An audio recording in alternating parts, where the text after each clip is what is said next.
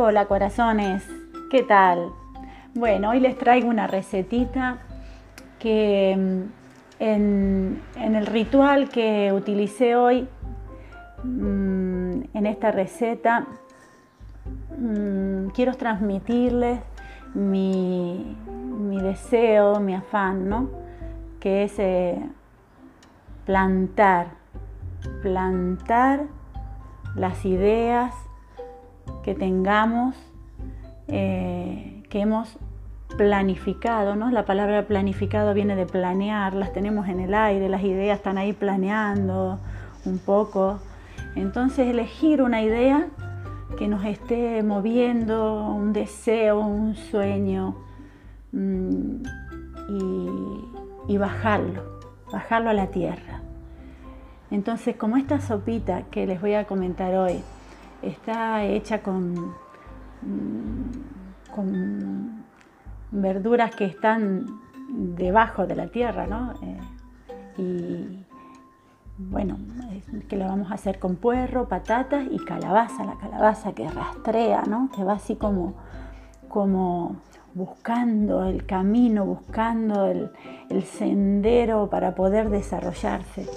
Entonces vamos a utilizar esta receta para, eso, para poder eh, ritualizar. ¿no? Es que mm, es, muy importante para nuestro inconsciente eh, darle un significado a todo lo que hacemos. Y, y, bueno, yo utilizo la cocina de ese modo, tanto para a veces sanarnos de algo, de alguna emoción, como en este caso para, para plantar una idea, para que se haga realidad. La ponemos con toda nuestra fuerza, con toda nuestra energía, nuestra emoción, nuestra pasión. Y, dejamos ahí, la cocinamos y la, y la, tomamos luego con, con, con ese simbolismo que le hemos otorgado a la receta en algún momento. Eso se hará realidad y se manifestará, esa idea que, que le hemos plantado a nuestra, a nuestra sopa, a nuestra cremita de calabaza, que es lo que vamos a hacer ahora, se pueda manifestar en, un buen, en una, buena experiencia de vida. Bueno, para esto es muy sencillo. Eh, el truco de las, de las cremitas y de las sopas es eh, las verduras, antes de agregarle el líquido, sartenearla o en la misma cacerola digamos, darle, rehogarlas a un fuego muy bajito. Se le pone su aceite de oliva virgen extra, muy poquito. Las verduritas, por ejemplo, el puerro cortado así en rodajas. Hoy, he utilizado un puerro bien grande, o sea que pueden ser dos puerritos chicos o uno bien grande. Cortadito así en rodajas. Nosotros en este caso mm, lo vamos a dejar entero, pero se puede triturar todo esto y luego hacer una crema. Entonces, eh, si se va a hacer una, crema que la vais a, triturar, mm, no hace falta cortarlo muy al detalle, ¿no? Yo aquí lo hice bien en rodajitas finitas para que quede bien curioso, prolijo, decimos los argentinos, y que quede bonita a la hora de, de presentar el plato, ¿no? Entonces, una vez que rehogamos el puerro con un poquito de sal, que suelte esa esencia que tiene el puerro, que nos entregue su jugo, su salvia, su, mm, materia que nos va a nutrir, esa materia prima que tenemos en el puerro que nos va a nutrir. Él hace la magia de, soltarlo, ¿no? Mágico ver cómo las verduras, eh, mientras las cocinamos, nos entregan su, esencia. Cuando el puerro se está eh, rehogando, mientras tanto vamos pelando una patata bien grande o dos pequeñitas y también la cortamos en, trocitos eh, pequeños y, o a grosso modo si la vamos a triturar y de la misma manera lo agregamos siempre sin agregar agua, ponemos las patatitas, damos, movemos con una cuchara y si es necesario le agregamos un poquito más de sal para que también la patata suelte su esencia y luego le agregamos calabaza.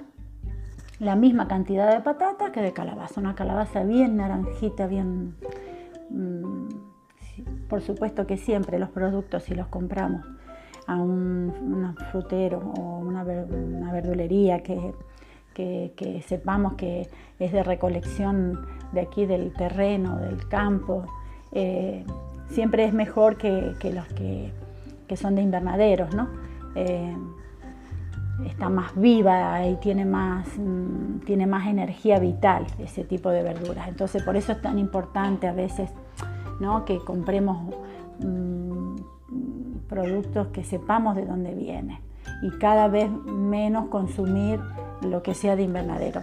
A veces estamos eh, con prisa y las compramos en el supermercado, pero que sepáis que que eso tiene menos energía vital. Igualmente nosotros le podemos otorgar nuestra fuerza y nuestra energía si estamos conscientes y, esa receta siempre nos va a nutrir, porque la energía con la que la preparemos, la energía amorosa que tiene una receta, siempre va a nutrir. Va a nutrir el alma, que el alma es, lo sutil, para que luego se manifieste en nuestro cuerpo. Así que de todas maneras siempre nos va a nutrir. Cuando eso, la, calabaza ya está eh, también rehogada, que notamos que tiene todo eso un calorcito bien, así que hace un poquito de ruido, así, y empieza a alargar esos aromas. Ahí ya le agregamos agua y cubrimos con agua, ¿vale? si os gusta ponerle un poquito de pimienta, genial, así ya va tomando un sabor. Inclusive hasta se le puede rallar un poquito de jengibre y ya nos quedaría una sopa más especiada, ¿no? El jengibre es muy bueno para activar el sistema inmunológico, así que bueno, como yo usé ayer jengibre en otra receta que he hecho, hoy no lo he puesto. Cuando eso ya está tiernito, ya está nuestra sopa hecha. Entonces, ¿con qué acompañarla para hacer un contraste de color? A mí se me ocurrió eh, tenía unos espárragos en el congelador que cuando veo en la frutería que hay espárragos buenos, los, los, compro los, y los, los, limpio y los congelo así por ataditos. Voy poniendo 6, 7, 8 espárragos y los congelo y eso queda perfecto. Entonces los, los saqué del congelador y así congeladitos los, los puse en una sartén con unas rodajitas de ajo. Si no os gusta el ajo, no, no, no, no pongáis nada, yo, se me ocurre poner unas semillitas de comino que también queda muy rico, con aceite de oliva virgen extra o mantequilla, lo que queráis, lo sarteneás un poquito y bien al dente esos espárragos van a acompañar nuestra sopa ¿eh? o nuestra crema de calabaza, puerro y patatas.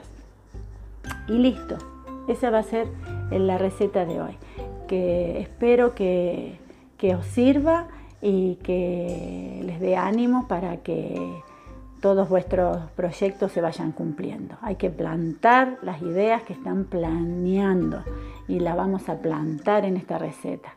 Un besito enorme y hasta otra.